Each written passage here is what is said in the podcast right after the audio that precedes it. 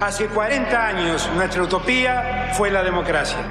Yo le propongo que nuestra utopía hoy sea la igualdad. No, la Argentina hoy está a la deriva, tratando de tapar parches. Vamos a hablar clarito. Hay proscripción. La grieta famosa, que es un invento de la política para generar odio y desde ahí conseguir más votos. Vas a meter preso a Videla. A todos los responsables. Estamos trabajando en armar una estrategia para enfrentar la izquierda a nivel internacional. La izquierda tiene que pelearle y la peleamos todos los días. Si vos le tenés bronca, le tenés que pelear, pelear o tenés bronca, pero lástima a nadie. La moneda ya está en el aire. Empieza cara o seca en FM Concepto.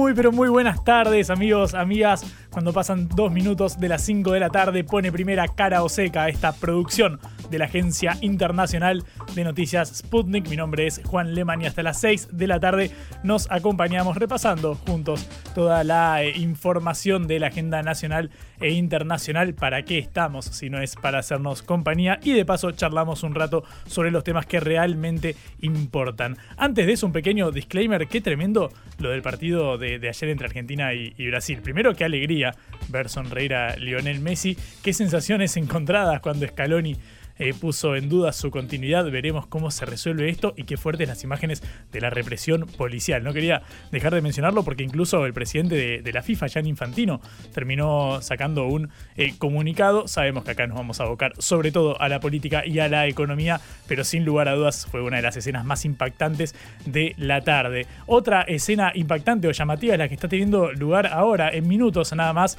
cuando Cristina Fernández de Kirchner, la vicepresidenta, reciba en su despacho a la vicepresidenta electa, a Victoria eh, Villarruel, ahí en el Senado, después de bueno, la convocatoria que se hizo pública ayer, que la eh, comentamos en este mismo espacio. En este momento está llegando Victoria Villarruel para su reunión con Cristina Fernández de Kirchner, sin lugar a dudas, uno de los temas eh, del día. Otro tema, por supuesto, que vamos a estar comentando en un ratito nada más, es el de IPF, la petrolera estatal, que, con fuerte participación en el yacimiento estratégico de Vaca Muerta. Sabemos que es una de las principales reservas mundiales de eh, gas y petróleo no convencionales. En un ratito vamos a meternos en este tema. Ya hay eh, un nombre fuerte que suena para hacerse cargo de IPF, que es Horacio Marín, que viene de Techint, la empresa de Paolo Roca, eh, bueno, de la división de Tecpetrol.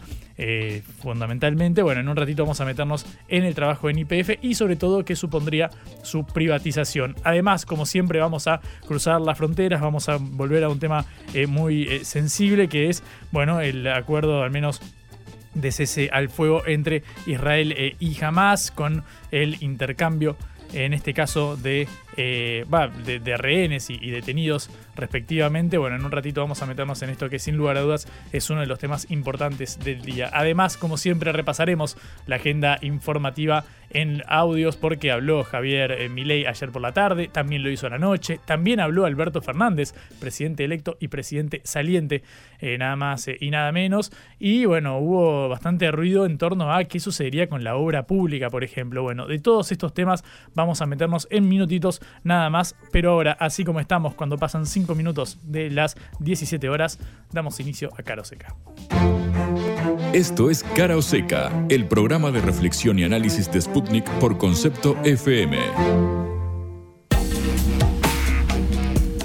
Como comentábamos recién, vamos a meternos en el tema de IPF, la eh, petrolera eh, estatal, líder en el eh, negocio y que además, bueno, tiene fuerte presencia en eh, Vaca Muerta, uno de los sectores estratégicos del país para el mediano y largo plazo. Y sobre esto queremos charlar con Juan José Carvajal, es consultor, ex, ex eh, perdón, secretario de Hidrocarburos de la Nación durante este gobierno, que bueno, tiene mucha experiencia y conocimiento al respecto.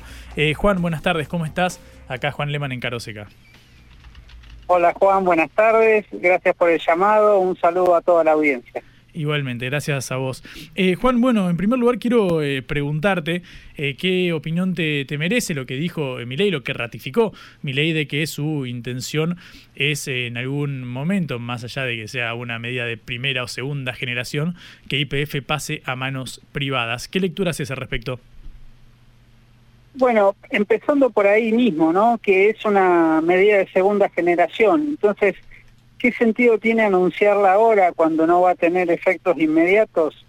Ahí hay que buscar la respuesta, no tanto en cuestiones económicas, que uno podría pensar que una venta de ese paquete accionario le reportaría al Estado el ingreso de dólares eh, genuinos, sino eh, marcar el camino. ¿sí? Eh, ratificar apenas fue electo que va a vender IPF es una decisión que indica para dónde va la hoja de ruta del gobierno en materia de relacionamiento entre el Estado y el mercado.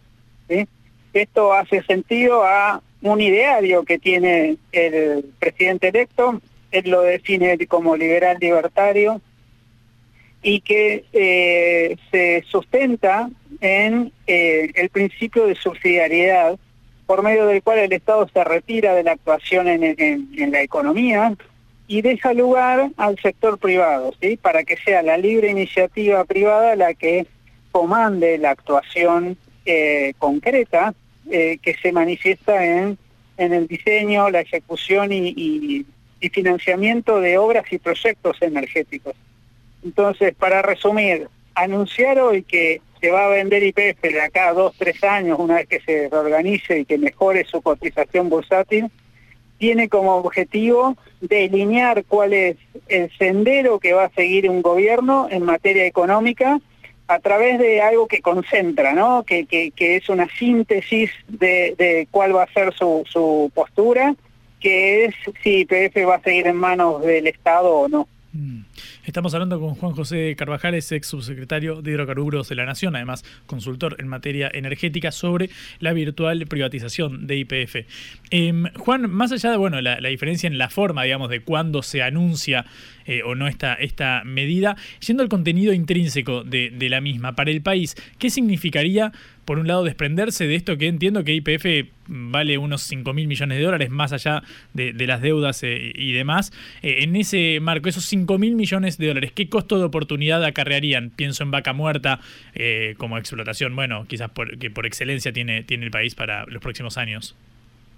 IPF es la empresa más grande productora de hidrocarburos, está en todas las cuencas del país, y hoy eh, es quien delineó y desregió Vaca Muerta y quien más recursos eh, no convencionales desarrolla ¿no? en Argentina. Entonces, que esa herramienta potente de desarrollo de, los hidrocarburos eh, sea dejada de lado por el Estado como una herramienta de política pública, implica que va a actuar de acá en adelante cuando eso suceda como una empresa comercial más, cuyo, único norte va a ser la búsqueda de ganancias ¿sí? a través de proyectos rentables que obviamente los va a encontrar en Vaca Muerta, pero no así por ahí en otras cuencas, en otros proyectos, en otros desafíos que está encarando, como explorar otra formación no convencional en Santa Cruz, Palermo que o explorar el mar argentino, ¿sí? en el offshore, eh, o llevar adelante cometidos que no tienen que ver directamente con la producción de petróleo y gas, sino con el refinado, con el transporte, con la comercialización eh, y a través de empresas subsidiarias. Mm. Entonces hay un conjunto de actividades que hoy realiza IPF que obviamente van a tener que pasar por el tamiz de la eficiencia económica. Mm. En cuanto a, las ganancias que podría eh, redundar para, para el Estado Nacional, que bueno, es accionista mayoritario de la, de la empresa, eh, superan eh, ampliamente estos 5 mil millones de dólares que uno estima que es el valor de, mercado para los próximos años? Sí, IPF hoy es superavitaria, ¿sí? hay que destacar esto. La, decisión del presidente electo no responde a, a la típica crítica liberal de que las empresas públicas pierden plata. No es el caso de IPF. IPF eh, obtiene ganancias, las declara trimestralmente eh, a, sus accionistas, ¿no? Por, el régimen de oferta pública.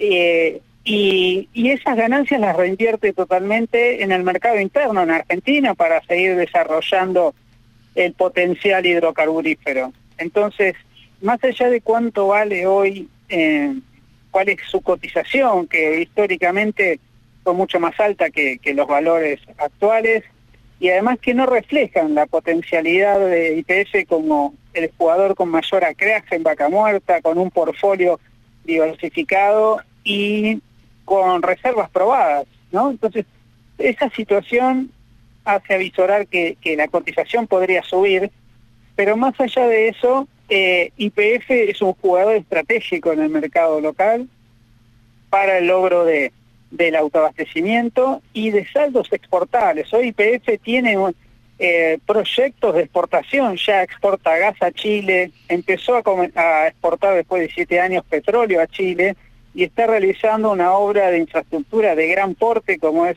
el oleoducto Vaca Muerta Sur para exportar crudo a través del Atlántico. Entonces, todo eso es hoy más allá de cuánto sea su cotización bursátil. Mm. Con respecto al, rol que desempeña eh, Juan en el mercado eh, interno, pienso en los combustibles, el precio de los combustibles, las naftas que ya Milei adelantó que le gustaría que volviera a tener un valor, un valor de referencia el litro cercano a eh, la cotización de un dólar, digamos que un dólar equivalga a un litro, obviamente hablando del dólar paralelo y no del oficial. ¿Qué rol desempeña en este punto la petrolera? YPF es la mayor comercializadora de combustibles en el país son cuatro las refinadoras que venden naftas y gasoil, IPF, Action, que es de Pan American, eh, Ryzen, que comercializa la marca Shell, y Trafigura, que comercializa eh, Puma. Esas son las cuatro que venden combustibles, pues hay algunas muy menores, y, eh, eh, pero es IPF quien marca el ritmo ¿sí? de los precios en surtidor.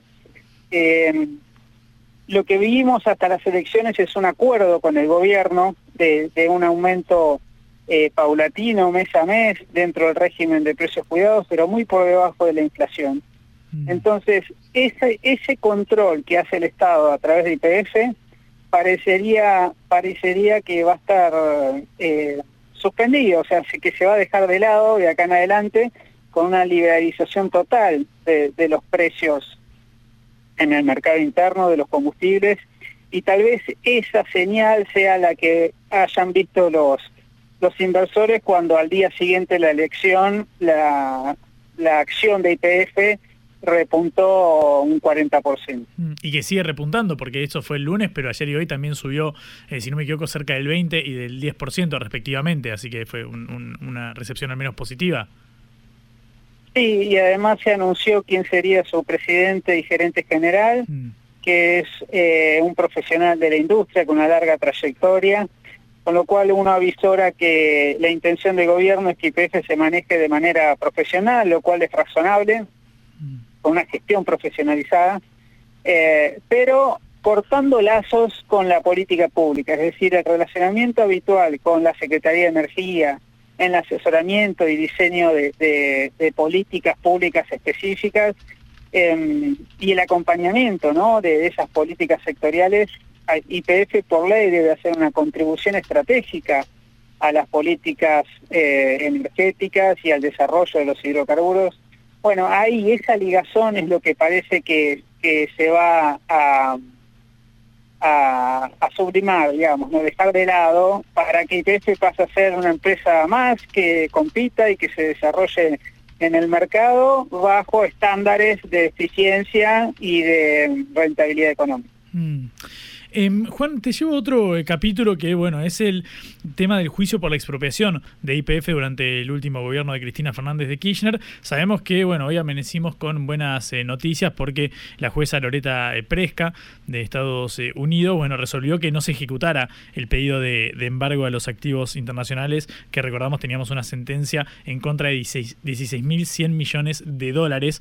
en este marco, bueno, resulta un, un alivio al menos este, este fallo. ¿Qué lectura haces, habiendo transcurrido este, este lapso de tiempo, de la expropiación de IPF en sí?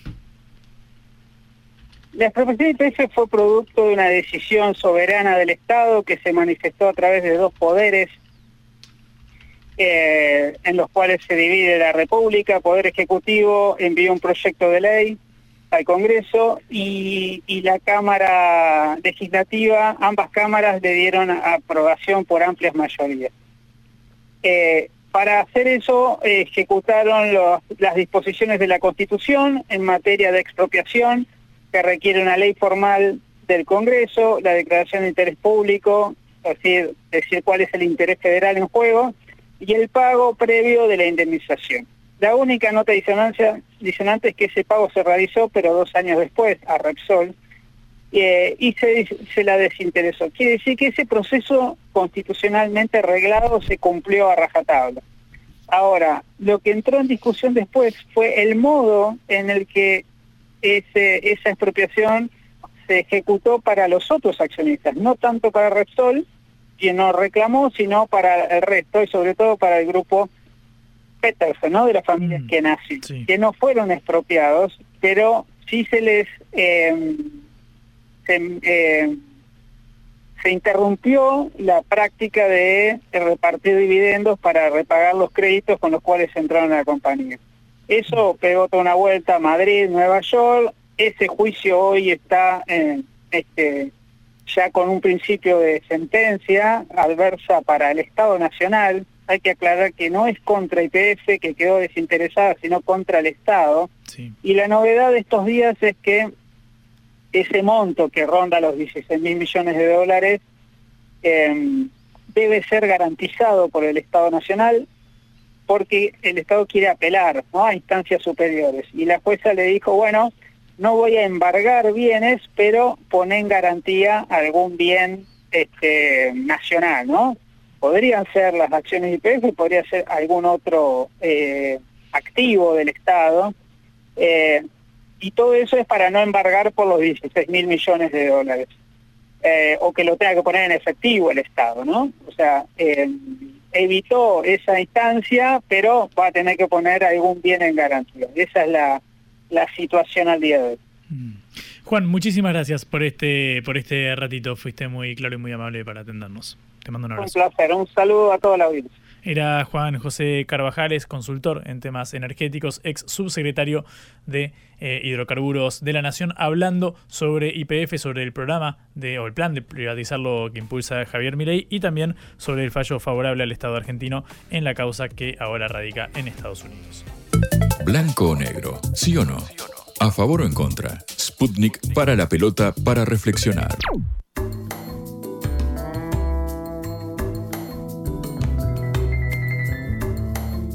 19 minutos pasan de las 5 de la tarde, seguimos en vivo en Cara o Seca y vamos a escuchar una secuencia de audios que me parece interesante para ilustrar lo que bueno, puede iniciarse el 10 de diciembre cuando asuman los gobernadores electos de las distintas provincias y también el propio presidente de la nación. Javier Milei ayer eh, dio una serie de entrevistas y en un momento se refirió a lo que sucedería con la obra pública que sabemos para los mandatarios provinciales es eh, fundamental digamos, eh, de esas partidas que van desde la nación. Escucha este diálogo entre Alejandro Fantino y Javier Milei justamente en torno a la obra pública. ¿Qué vas a hacer sobre obras públicas que ya estaban licitadas? Porque esta es una, una respuesta a la que vas a dar importante para los políticos, los micropolíticos, intendentes y tantos del interior.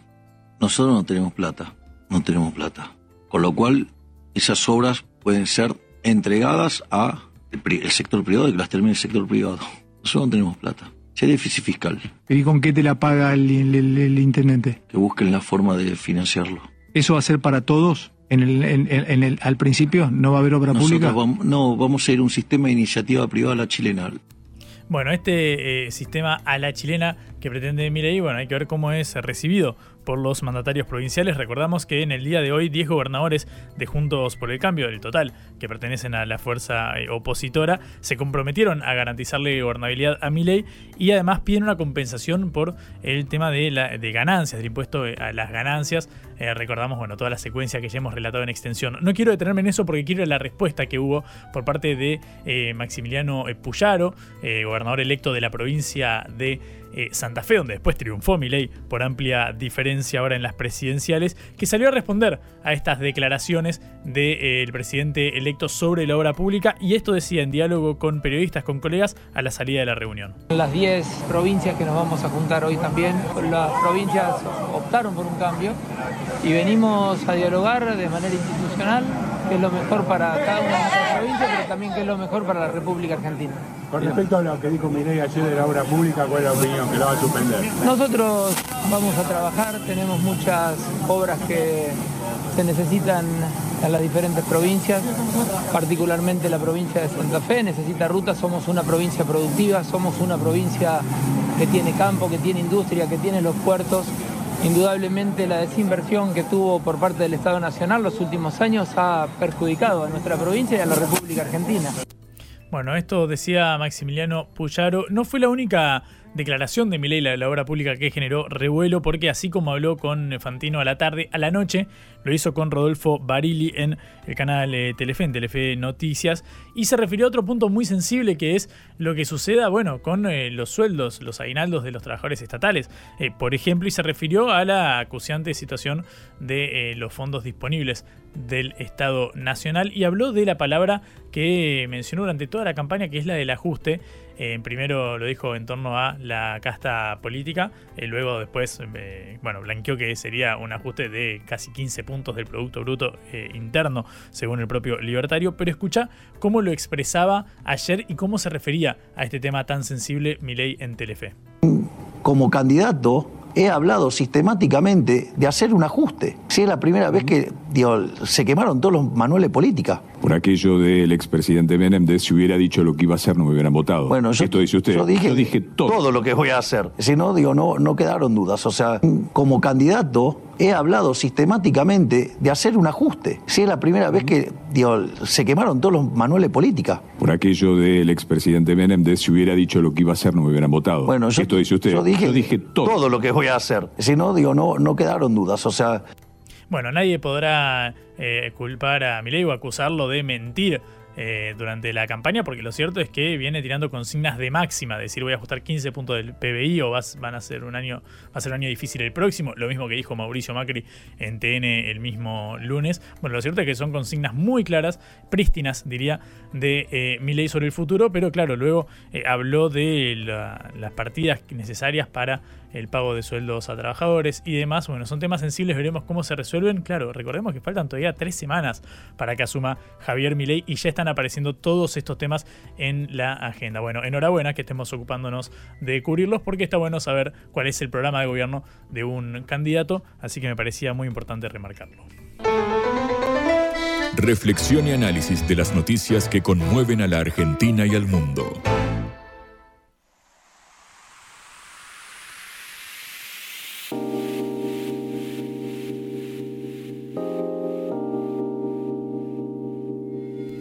Hablábamos recién de un tema económico que era el de IPF y su virtual privatización, sobre todo por los fondos que aportaría eh, al Estado Nacional. Lo decía Juan José Carvajales, el ex subsecretario de Hidrocarburos, que bueno, la empresa ya es superavitaria, que brinda ganancias. Así que hablamos de la economía, hablamos luego de la política por esta relación de Milei con los gobernadores. Y ahora viene la tercera pata de esta mesa, que es la justicia, la relación con el Poder Judicial, particularmente con la Corte Suprema, que es, bueno, el máximo tribunal que tiene capacidad de dictar la inconstitucionalidad de, ciertos, eh, de ciertas medidas, por ejemplo, o de fallos, sobre todo. Recordamos que eh, Horacio Rosati, el presidente de la Corte Suprema, había advertido hace unas semanas, en plena campaña, en septiembre, que eliminar el peso es inconstitucional. Claro, todo esto venía montado sobre el debate en torno a la dolarización propuesta por Javier Milei. Bueno, eso dijo el presidente de la Corte en eh, aquel momento. Y ayer, eh, no, perdón, hoy a la mañana habló en Radio Mitre Ricardo Lorenzetti, juez, también integrante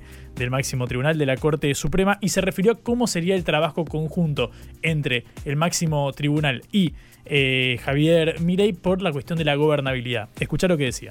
Lo que es importante es que hay un cambio democrático dentro de las leyes de la democracia. El Poder Judicial en este sentido ha logrado una, una elección transparente y creo que el pueblo se ha manifestado y muy bien, correctamente, así que lo que tenemos que hacer es trabajar todos juntos por la gobernabilidad, ayudar a la gobernabilidad, que es lo que nuestro pueblo quiere y mejorar la vida de cada uno de los argentinos.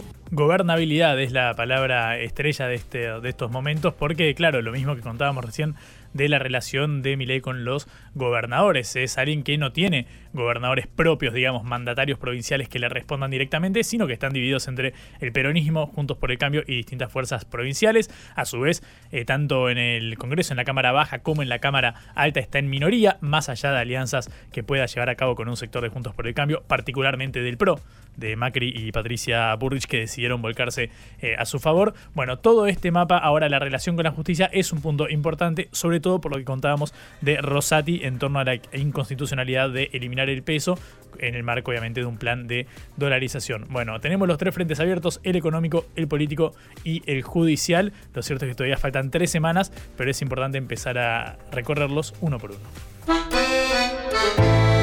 En la vida hay que elegir. Cara o seca.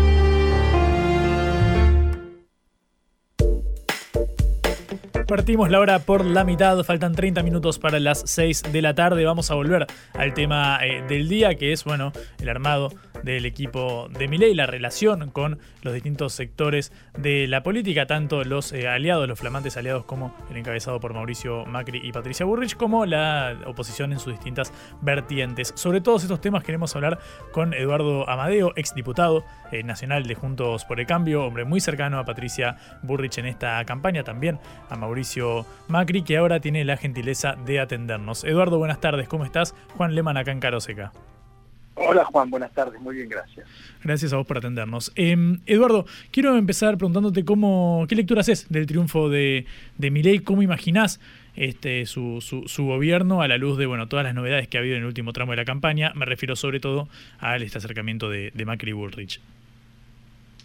Eh, la verdad que Milei, que no, como sabemos no tenía experiencia de gobierno, está incorporando gente valiosa en su entorno. Yo pondero especialmente a Guillermo Francos, quien se ha presentado como lo que es, como una persona con mucha capacidad de diálogo, de escucha, porque tenemos por delante tiempos muy difíciles y esos tiempos van a requerir mucha conversación, como le digo el chiste, mucho mate y mucho café, para que si hay que hacer ajustes, si hay que ordenar la economía, esto pueda ser aceptado por la población, por la gente.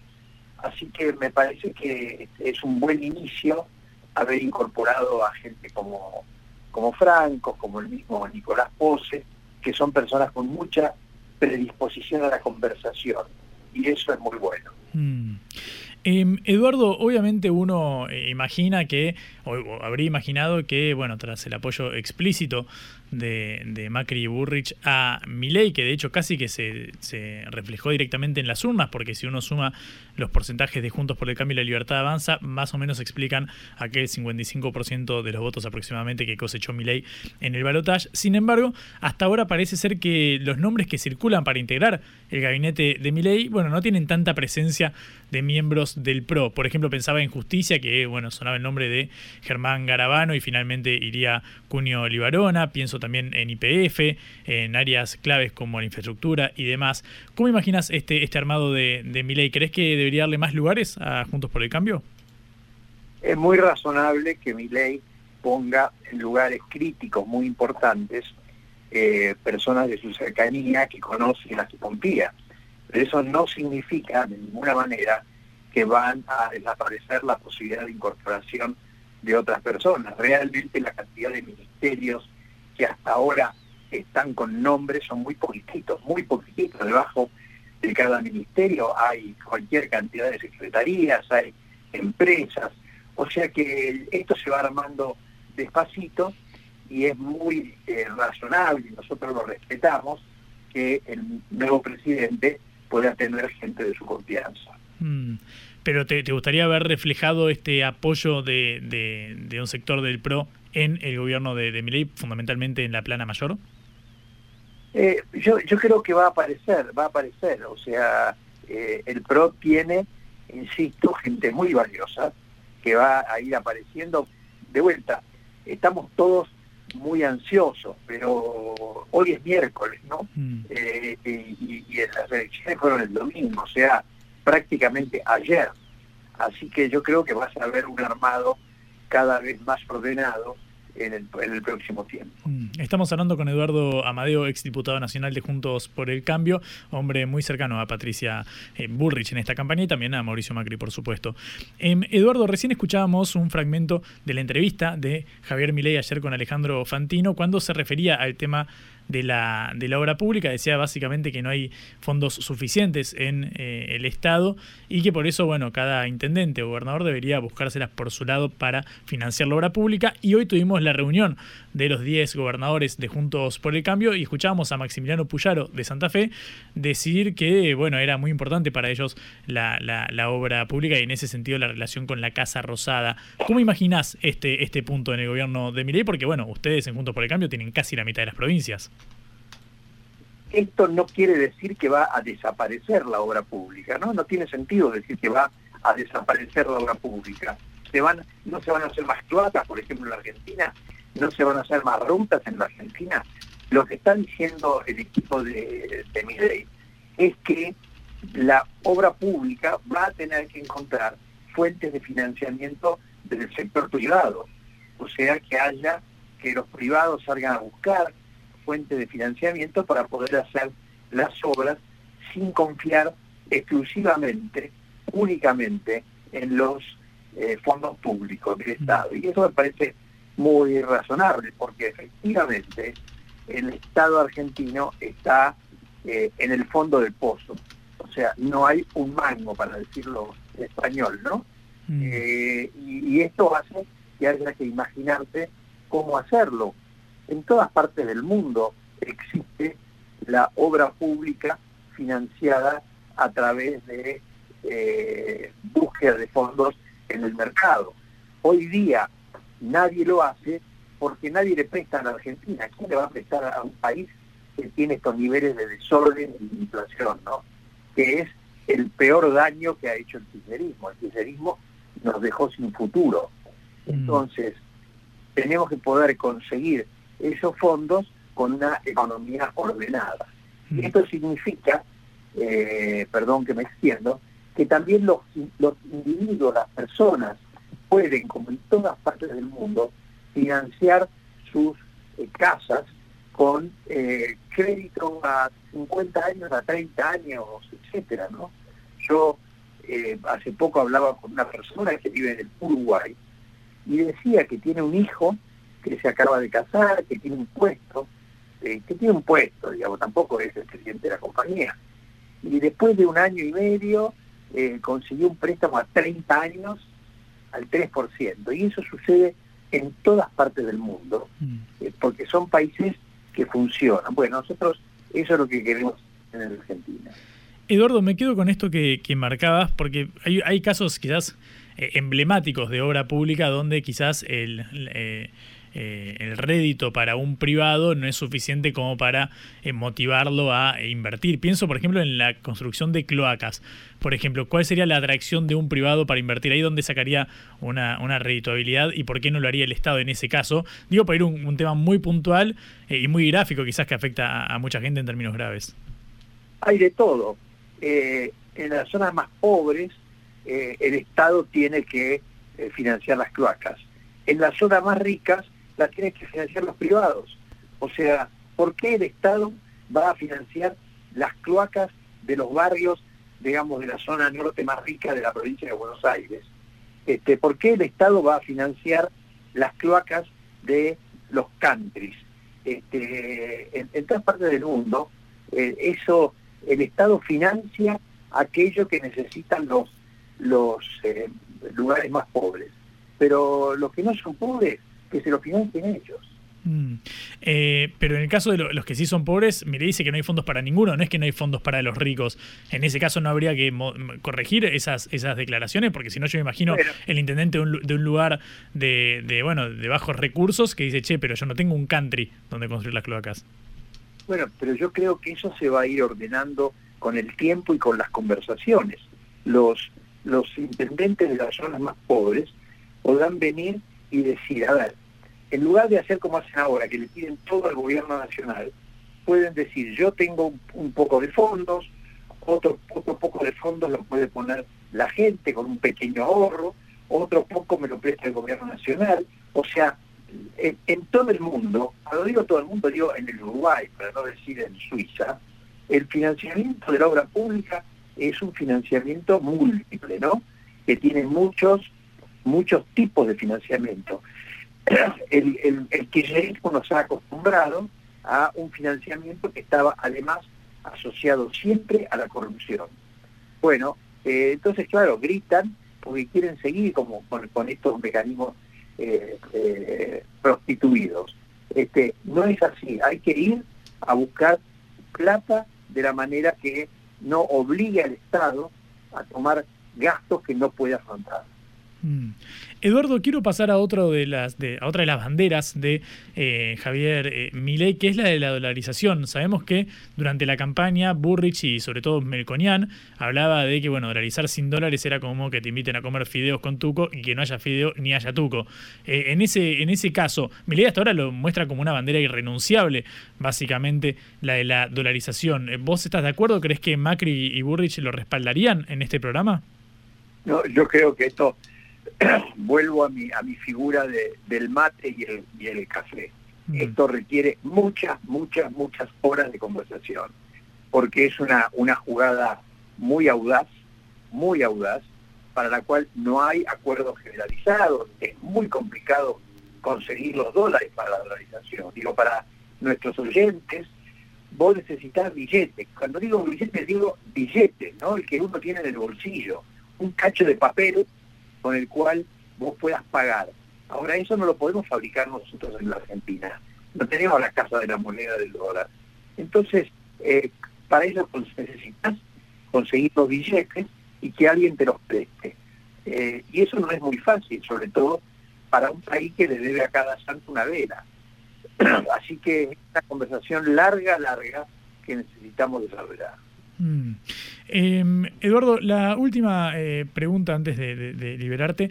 Eh, quiero ir al diálogo en el, Congreso de, la Nación. Bueno, sabemos que eh, mi ley cuenta con minoría en ambas cámaras. Obviamente uno suma ciertos votos del PRO y estaría algo mejor posicionado, pero sin lugar a dudas no, llega a tener una, mayoría para impulsar medidas tan drásticas como, las que, bueno, en algún momento se, se o tan rupturistas, si no queremos calificarlas. Quiero preguntarte cómo imaginás ese, ese capítulo para los proyectos claves que debería enviar al Congreso. Nosotros lo vamos a ayudar. o sea, nosotros venimos a bancar eh, y por lo tanto vamos a poner nuestros números y vamos a conversar con otros con otros eh, eh, partidos, con otros miembros del Congreso. Nosotros venimos a ayudar, porque en este momento, en una situación tan grave de Argentina, no podemos ser egoístas y, y, y, hacernos los burros frente a lo que está pasando. Así que nosotros venimos a, bancar y yo creo también que con el contundente triunfo que tuvo Milei, nuestros socios radicales y otros partidos van a ayudar, porque, porque los diputados tienen que leer y leer que decir, che, a este tipo lo votó el cincuenta y pico por ciento, hay que bancar. Así que yo creo que en ese sentido va a ser posible juntar los números que necesitamos. Eduardo, muchísimas gracias por este, por este ratito. Te agradezco mucho por estos minutos en Cara Seca. A vos. Chao, chao. El Eduardo eh, Amadeo, exdiputado nacional de Juntos por el Cambio, hombre muy cercano a Patricia Burrich y a Mauricio Macri, hablando sobre bueno, la etapa que se abre ahora el 10 de diciembre y el vínculo entre el PRO, entre un sector de Juntos por el Cambio y el flamante oficialismo de Javier Milei. Lo que a Verne le tomó 80 días lo hacemos en una tarde. La vuelta al mundo en la vuelta a casa. La vuelta al mundo en la vuelta a casa.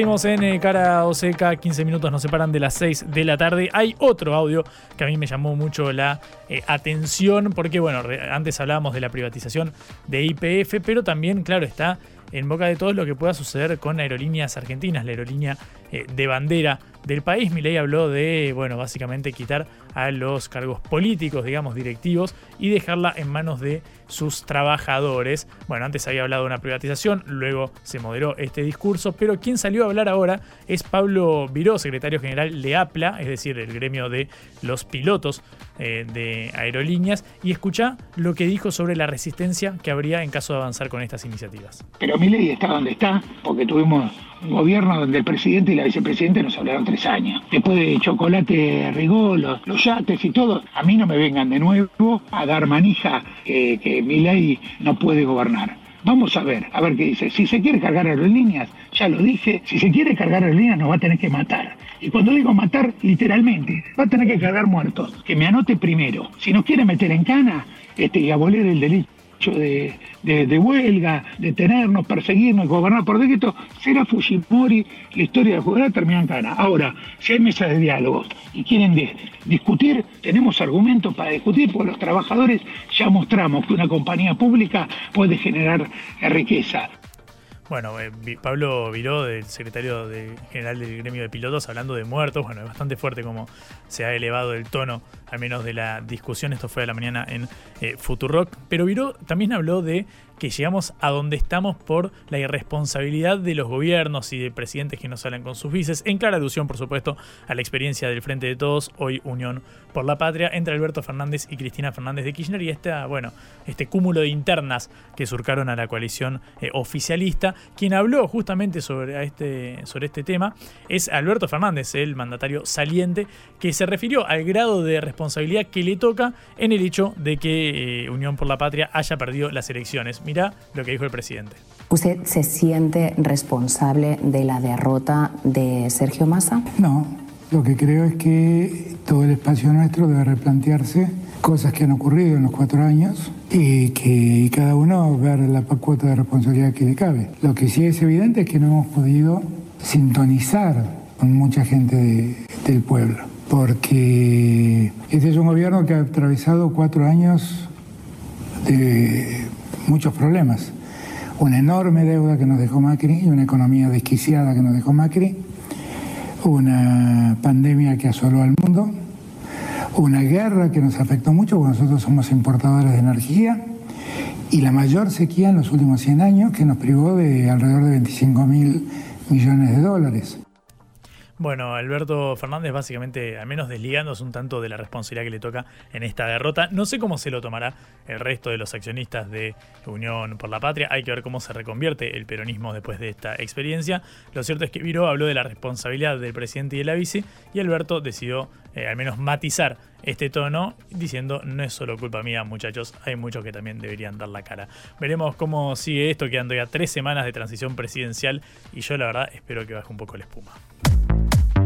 Cara o seca en Concepto FM 95.5.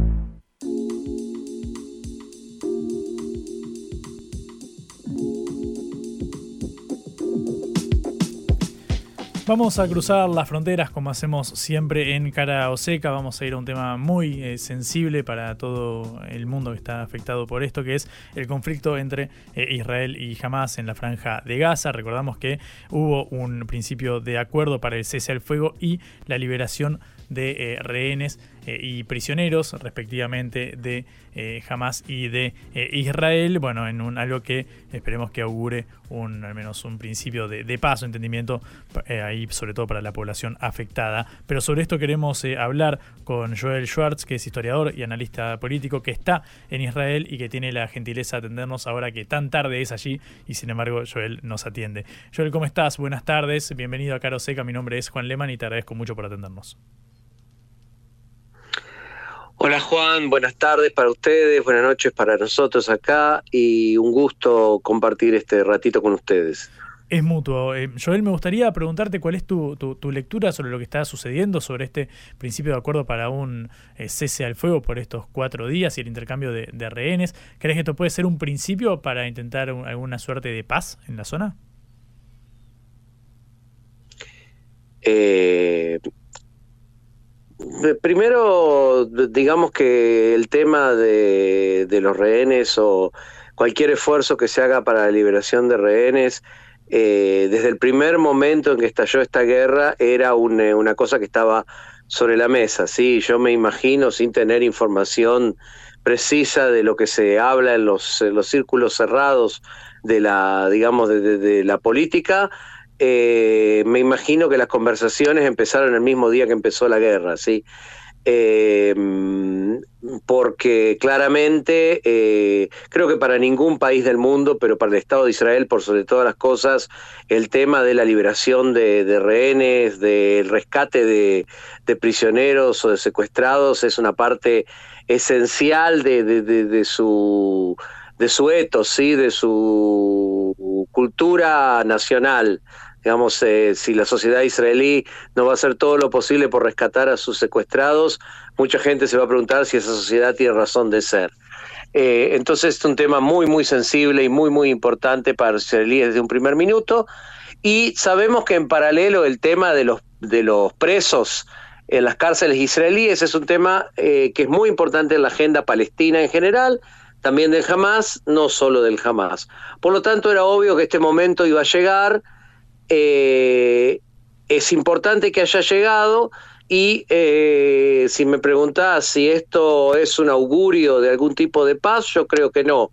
Yo creo que tiene que ver puntualmente con la necesidad de dar una respuesta al tema de los rehenes eh, después de una situación de, violencia brutal que desconocíamos, aún en una región que suele ser violenta y que las cosas suelen resolverse muchas veces eh, a través de, las armas. La violencia que se vivió el 7 de, octubre pasado y todo lo que vino después eh, es algo prácticamente desconocido.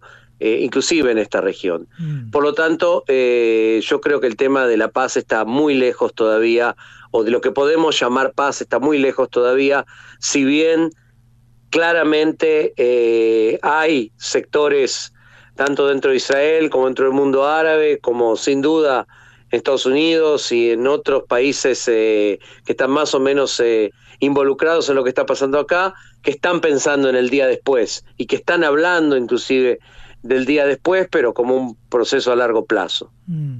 Estamos hablando con Joel Schwartz, historiador y analista político en eh, Israel.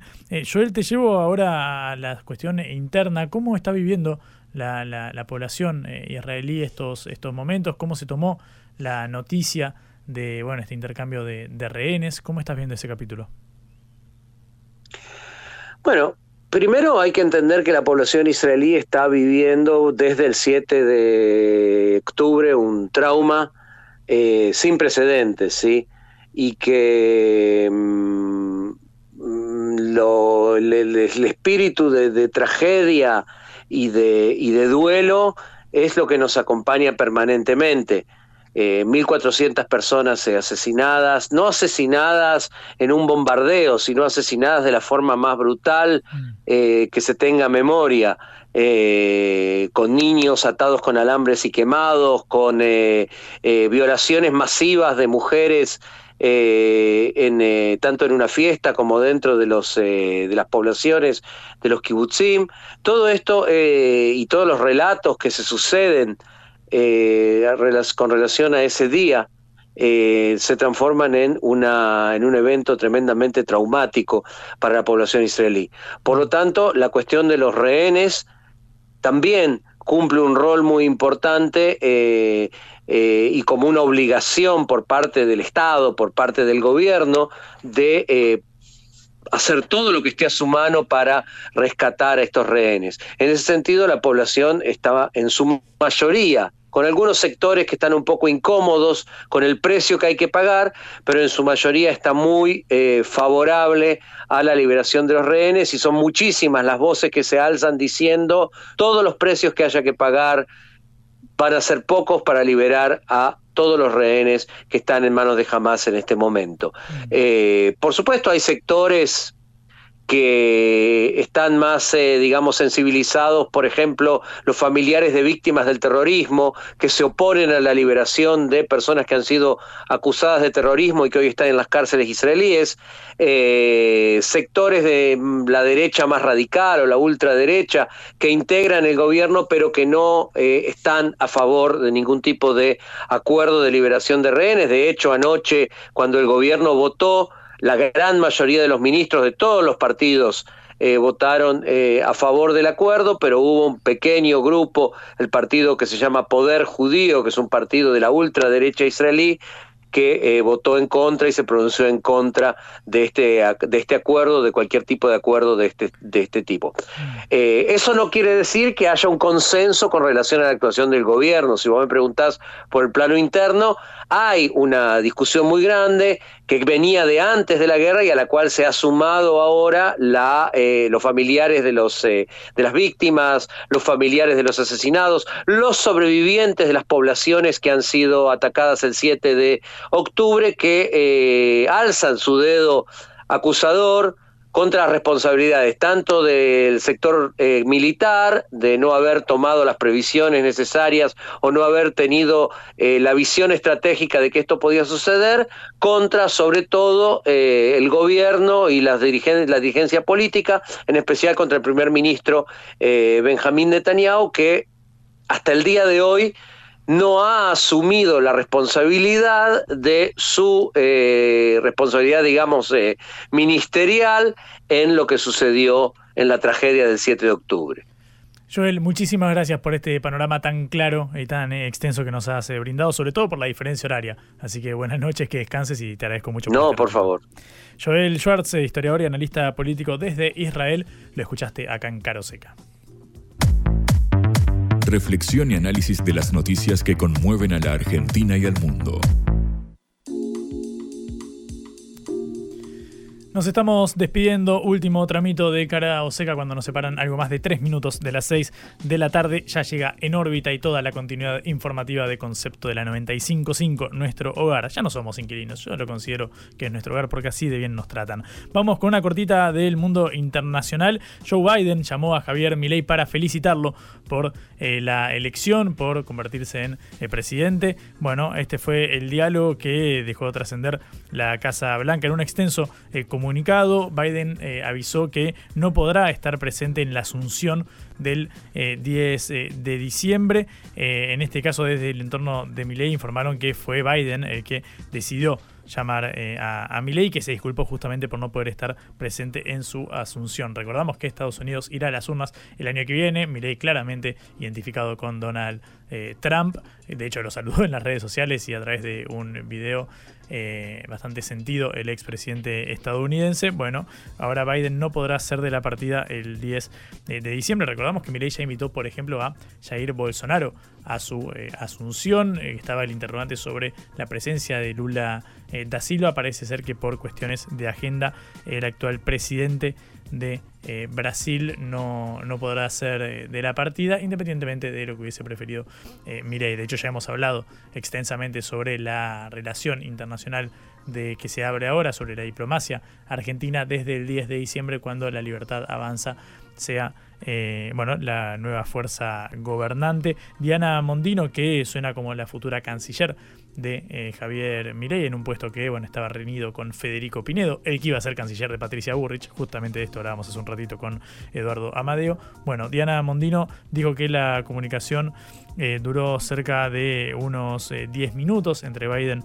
y Milley, dice que fue muy amable, que hablaron justamente de esto que comentábamos recién, de la liberación de rehenes de Israel y también de las oportunidades que se abren para la Argentina en materia de energía y alimentos, dos factores fundamentales en este contexto de alza de precios que, bueno, bien tendría la Argentina eh, a aprovechar. Bueno, de esto también estuvieron comentando Biden y Milley en esta charla. Biden no podrá estar el 10 de diciembre. Veremos qué mandatarios van confirmando porque faltan algo más de dos semanitas nada más.